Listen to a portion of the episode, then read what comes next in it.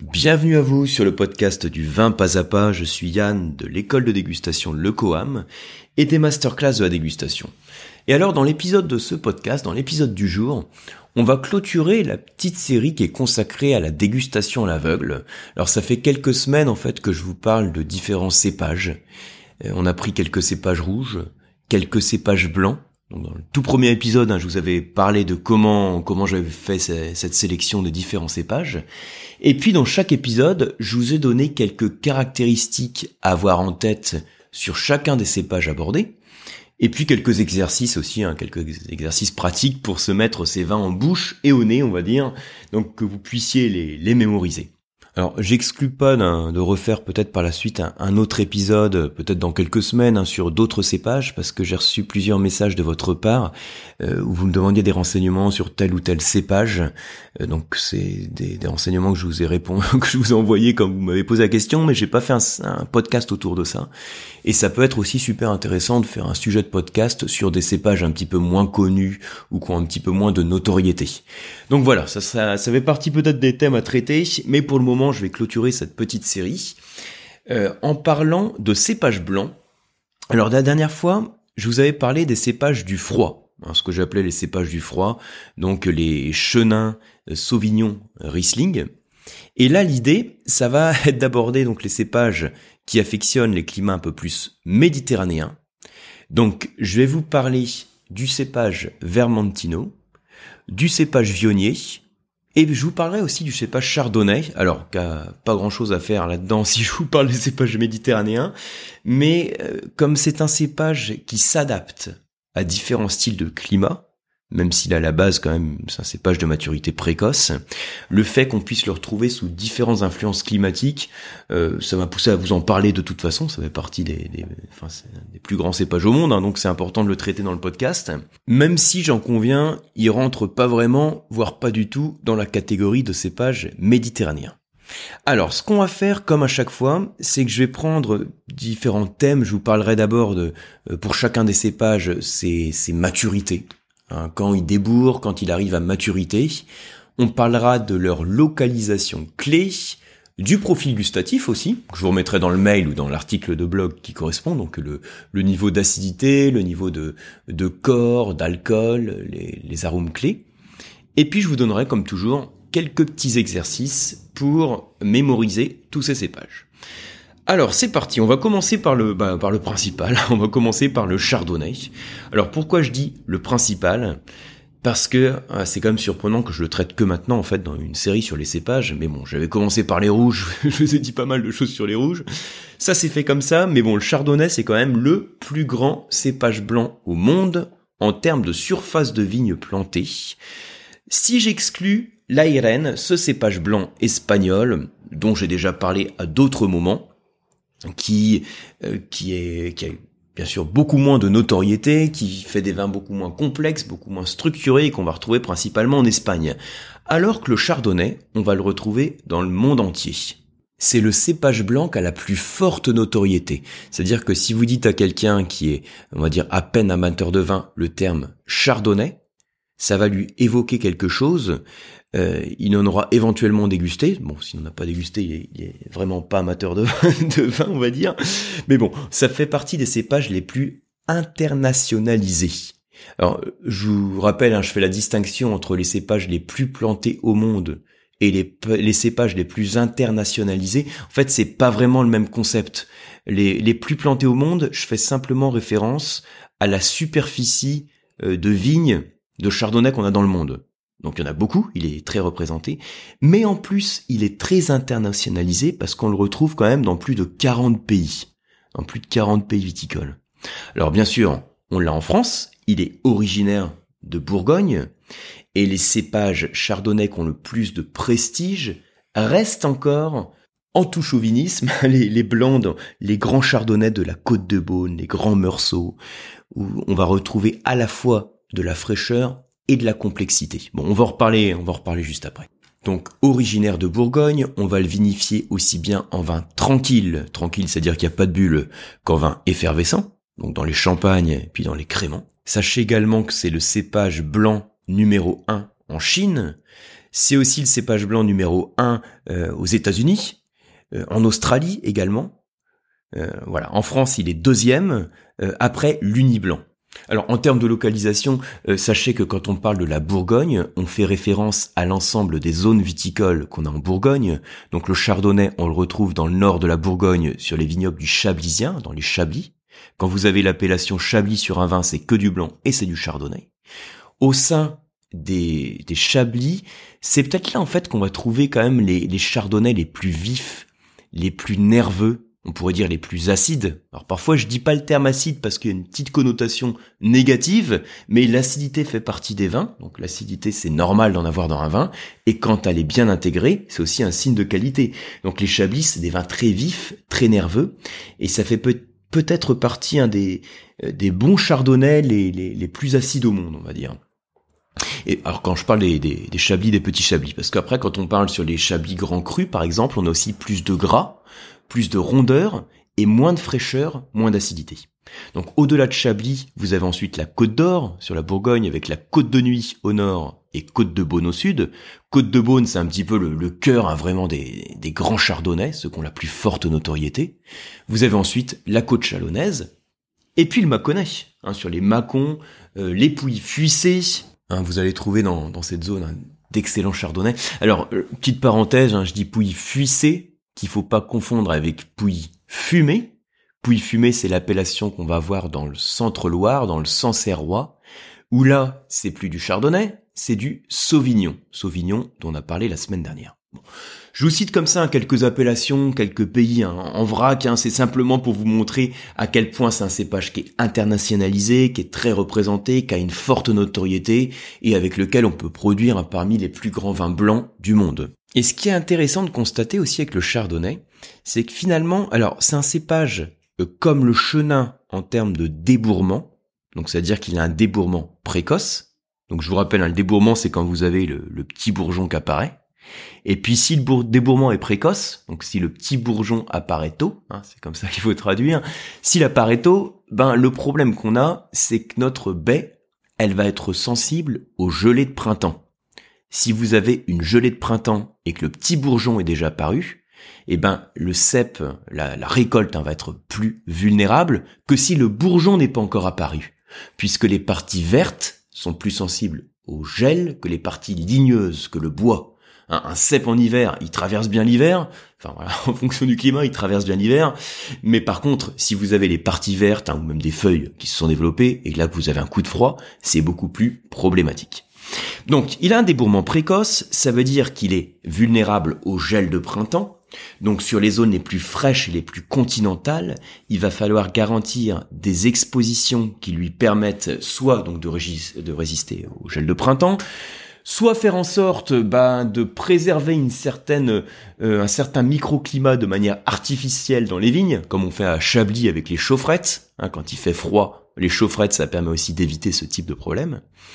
Et puis l'autre chose à avoir en tête sur notre chardonnay, c'est qu'il a aussi une maturité précoce.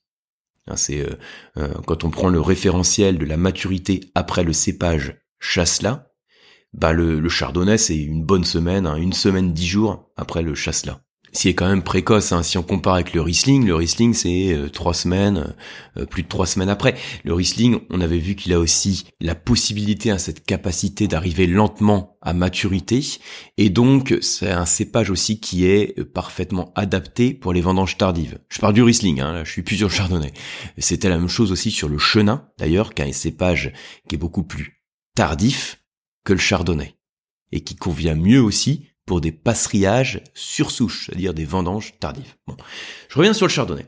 Donc ça, c'est une chose à avoir en tête. Alors, avant de vous parler des profils gustatifs, ce que je vais faire, c'est que je vais le comparer bah, avec nos cépages méditerranéens que je vais traiter ici.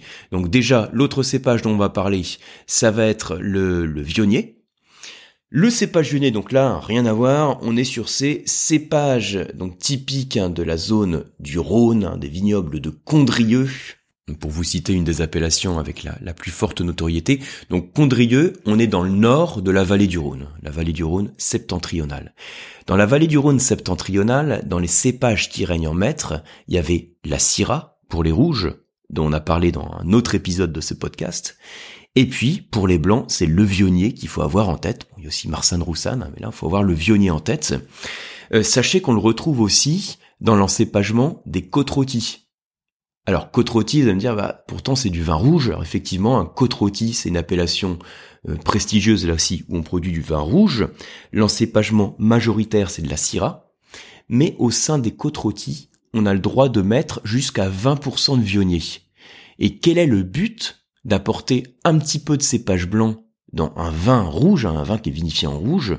Alors on pourrait dire c'est une forme de dilution, on va on va avoir une couleur qui est peut-être moins soutenue. Ce qu'on va avoir surtout, c'est des tanins qui vont être un petit peu plus souples, un peu plus ronds, puisque en fait c'est une dilution qu'on va faire sur les tanins, mais le fait d'apporter aussi un cépage blanc comme le vionnier, qui a une complexité aromatique, c'est une manière aussi de transmettre des arômes spécifiques, et donc de contribuer à la complexité aromatique de notre côte Bon, alors le vionnier aussi, hein, par rapport au chardonnay, c'est un cépage qui est beaucoup moins planté, beaucoup moins internationalisé et qui a beaucoup moins de notoriété. C'est-à-dire que quand vous dites le terme chardonnay, la plupart des gens connaissent. Quand vous dites le terme vionnier, alors si vous connaissez le vin, vous connaissez. Mais si on connaît pas trop le vin, c'est pas un cépage qui est très évocateur.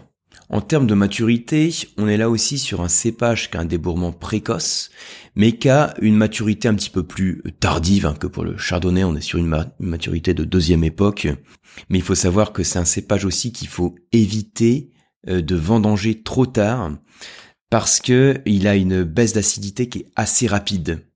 En particulier, il perd assez vite son acide malique, donc un des acides organiques qu'on a dans la baie.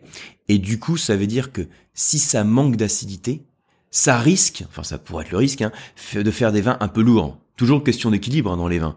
Donc ce cépage, plus qu'un autre, si on le vendange un peu tard, on peut dire il risque de manquer un peu de fraîcheur. Voilà un peu l'idée qu'on peut donner. Alors, le cépage Vermentino, donc on appelle aussi le cépage Roll, là c'est aussi typiquement le cépage méditerranéen, provençal. On va le retrouver en Provence, on va le retrouver en Corse aussi d'ailleurs. Quand on vous dit cépage blanc corse, faut penser à Vermentino. C'est aussi un cépage qui est beaucoup plus tardif dans ses maturités, alors qu'on parle de maturité que, euh, en termes de, de, débourrement, donc est plus tardif en termes de débourrement, euh, 7 jours après le chasse-là, et plus tardif aussi en termes de maturité, hein, par 3-4 semaines même après le, après le chasse-là. Donc un cépage qui va aimer le soleil, qui va avoir besoin même du soleil pour parvenir à ses maturités. Lui, si vous l'avez dans, une contrée un petit peu continentale et fraîche, eh ben ça va pas lui convenir parce qu'il a besoin d'avoir son quota d'ensoleillement pour avoir ses maturités.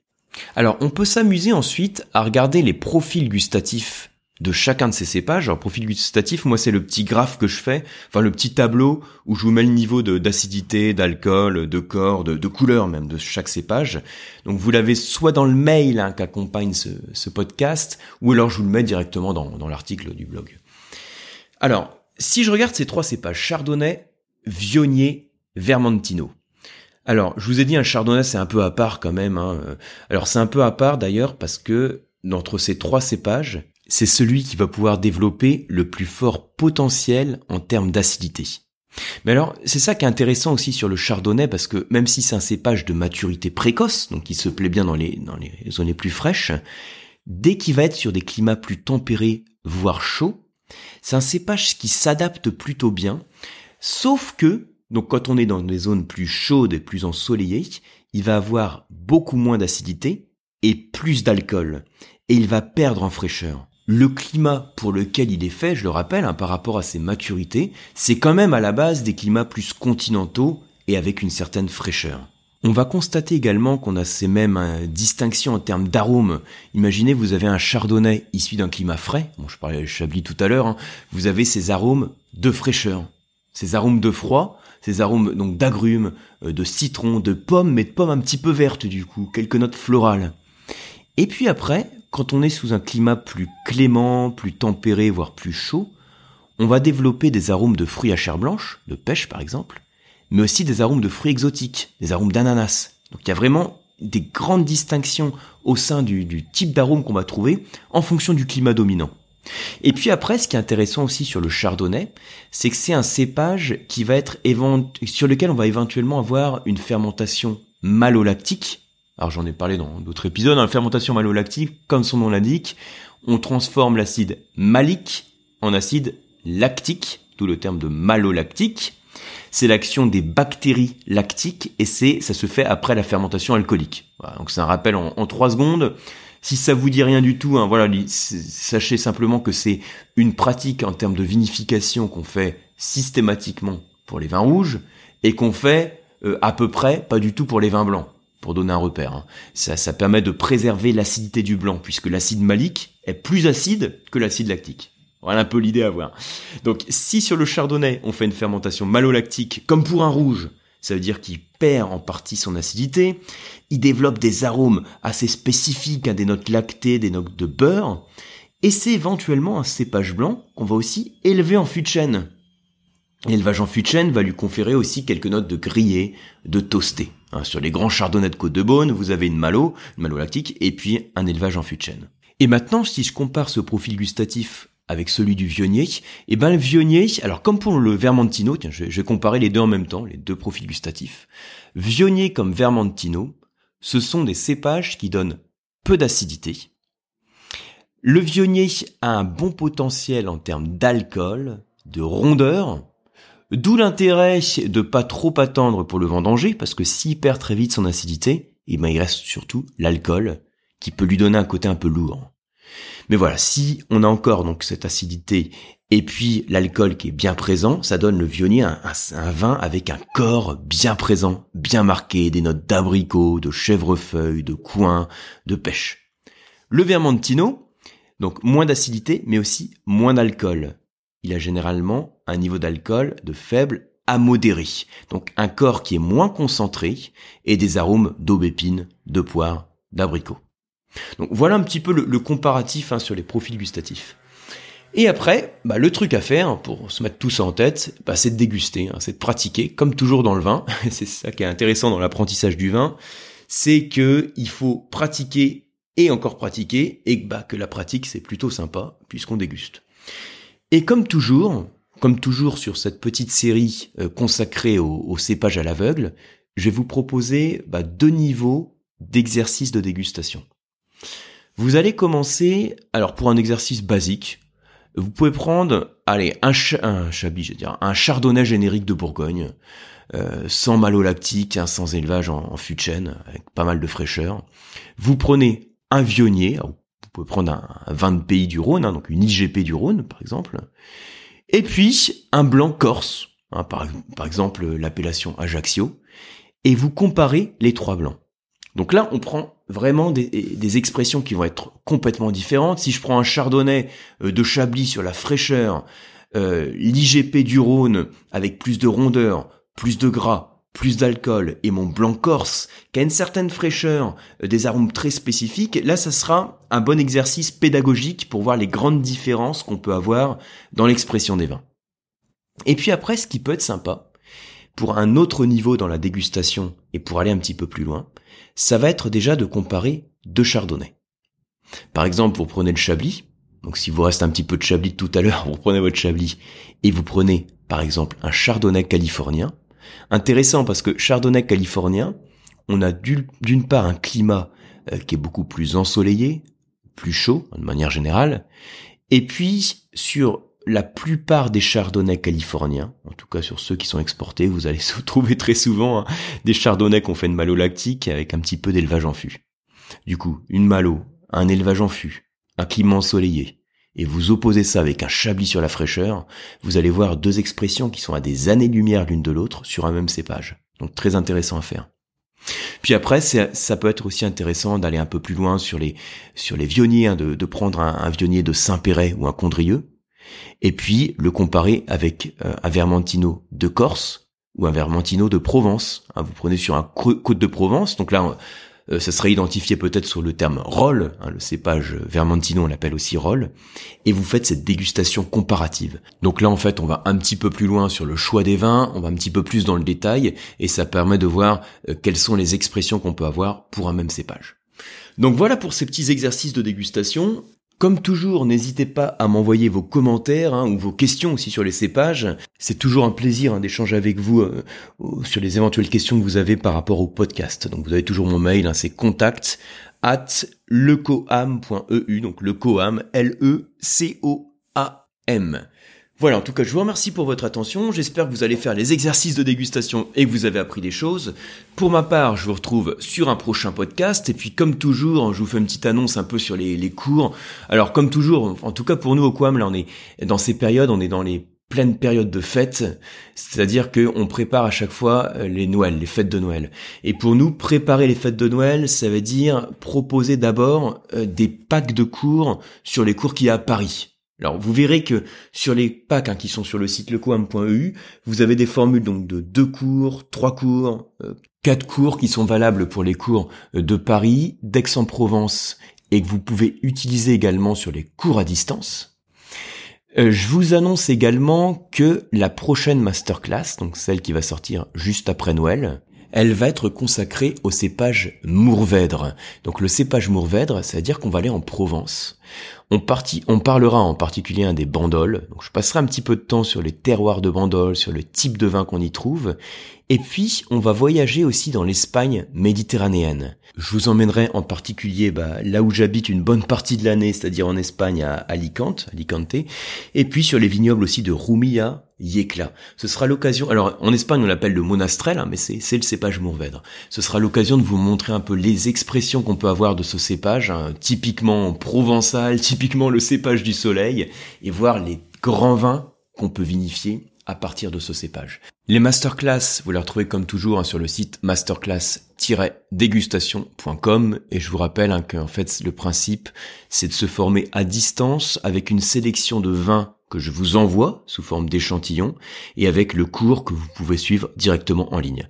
Voilà pour toutes les petites annonces. Merci d'arriver jusqu'au bout de ce long podcast, hein, comme d'hab, j'allais dire, et je vous dis à très bientôt.